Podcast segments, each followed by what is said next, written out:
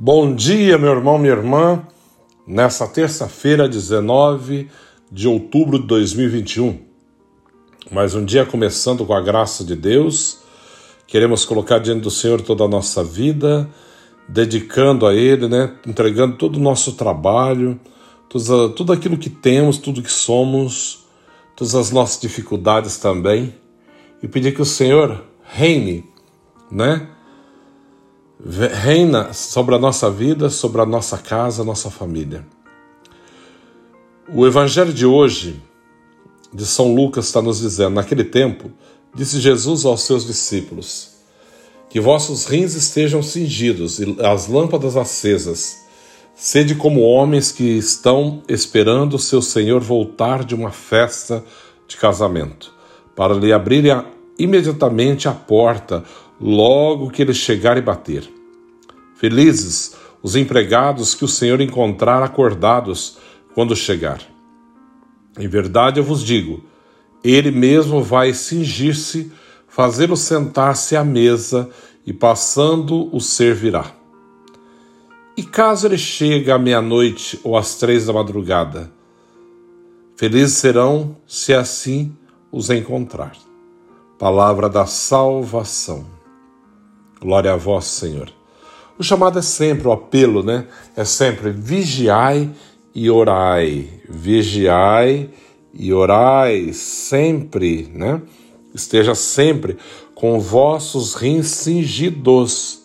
Quer dizer, preparado. Por que, que o rim? Para estar preparado para uma, uma batalha, uma luta, para fazer força e não atrapalhar. Então dava firmeza, mais sustentação, né? Por isso que cingiu os rins. Então estejam cingidos, revestidos da graça de Deus, né? Da armadura do cristão. E as lâmpadas têm que estar acesas, porque o Senhor pode chegar a qualquer momento. Nós não podemos apostar na sorte mas devemos sim agir com prudência, fazendo sempre o melhor, porque aquele que é Deus e Senhor poderá vir a qualquer momento. De que maneira ele vai nos encontrar? O Evangelho de hoje fala. Temos que agir como servos prudentes que esperam o seu Senhor voltar de uma festa de casamento. Não sabemos a hora. Entenda que naquela época não tinha Facebook, não tinha rede social que se comunicava. Quando veio, estava chegando. Né? Hoje, nós até rastreamos as pessoas por celular. Se quiser, né? Tá errado, é claro. Mas pode saber onde a pessoa está, onde ela está chegando, perto de onde. Não. Na, na realidade do Evangelho, não. O Senhor pode chegar a qualquer momento. Portanto, estejai preparados para quando ele chegar, bater a porta seja pronto para abrir. E assim o Senhor dará a recompensa a esse servo fiel. Terá a sua recompensa. Aquele que vive a fidelidade, aquele que busca verdadeiro amor, aquele que faz realmente aquilo que é a vontade de Deus, não ficará só. Não, não. Porque Deus cuida. Deus vai cuidar daquela pessoa, sempre, sempre. Busquemos sempre fazer o que agrada ao Senhor, cuidar das coisas do Senhor e Ele cuidará das nossas, porque Deus sempre é fiel, nunca nos abandona, nunca. Deus é sempre fiel. Hoje celebramos um santo que talvez muita gente nunca ouviu falar. São Pedro de Alcântara, nasceu na Espanha. E essa frase da palavra de Deus, aqueles que são de Cristo configuram a própria carne aos seus vícios e a, e a concupiscência, né? Claro.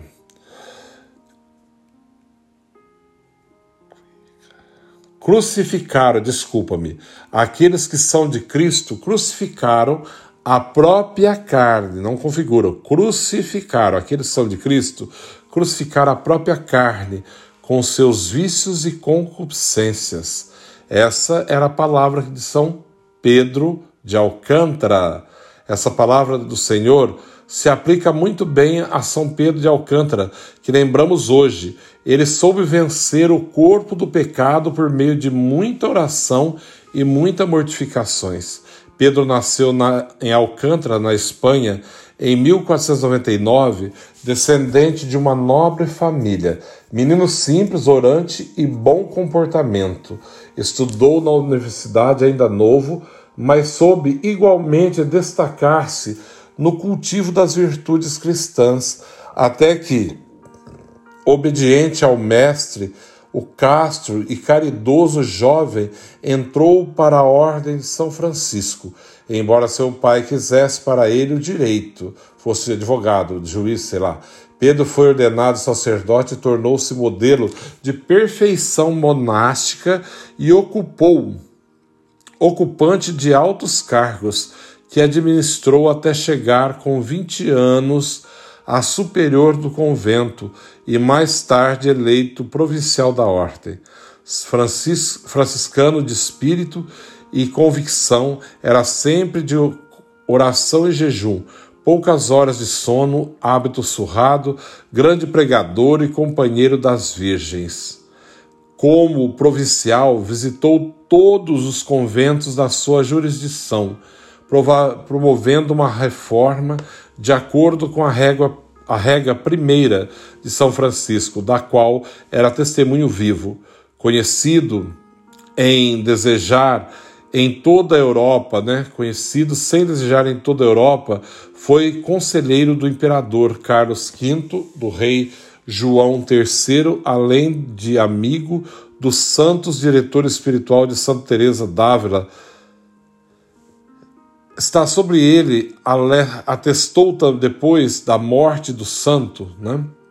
Pedro viveu e morreu como um santo e por sua intercessão conseguiu muitas graças de Deus. Foi São Pedro que obteve a atual autorização para que Teresa fundasse em Ávila seu primeiro convento de carmelitas.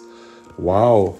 Considerado um dos grandes místicos espanhóis do século XVI e dos que levaram a austeridade até o grau sobre-humano, entrou no céu com 63 anos em 1562, após sofrer muito e receber os últimos sinais de amor, sacramentos, quer dizer, né?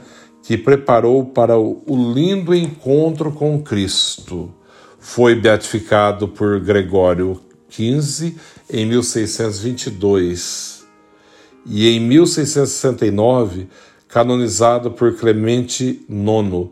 No ano de 1826 foi declarado padroeiro do foi declarado, né, padroeiro do Brasil por solicitação de Dom Pedro I. Uau! Que tinha o santo como devoção particular da sua família. São Pedro de Alcântara, rogai por nós. Interessante, essa parte não sabia. Que São Pedro consagrou, foi declarado padroeiro do Brasil. Porque lembra que nessa época ainda o Brasil estava ali nas só quase separando né, de Portugal praticamente, mas já estava na sua independência praticamente. Mas foi Dom Pedro que consagrou, como declarou o padroeiro do Brasil, São Pedro de Alcântara, rogai por nós.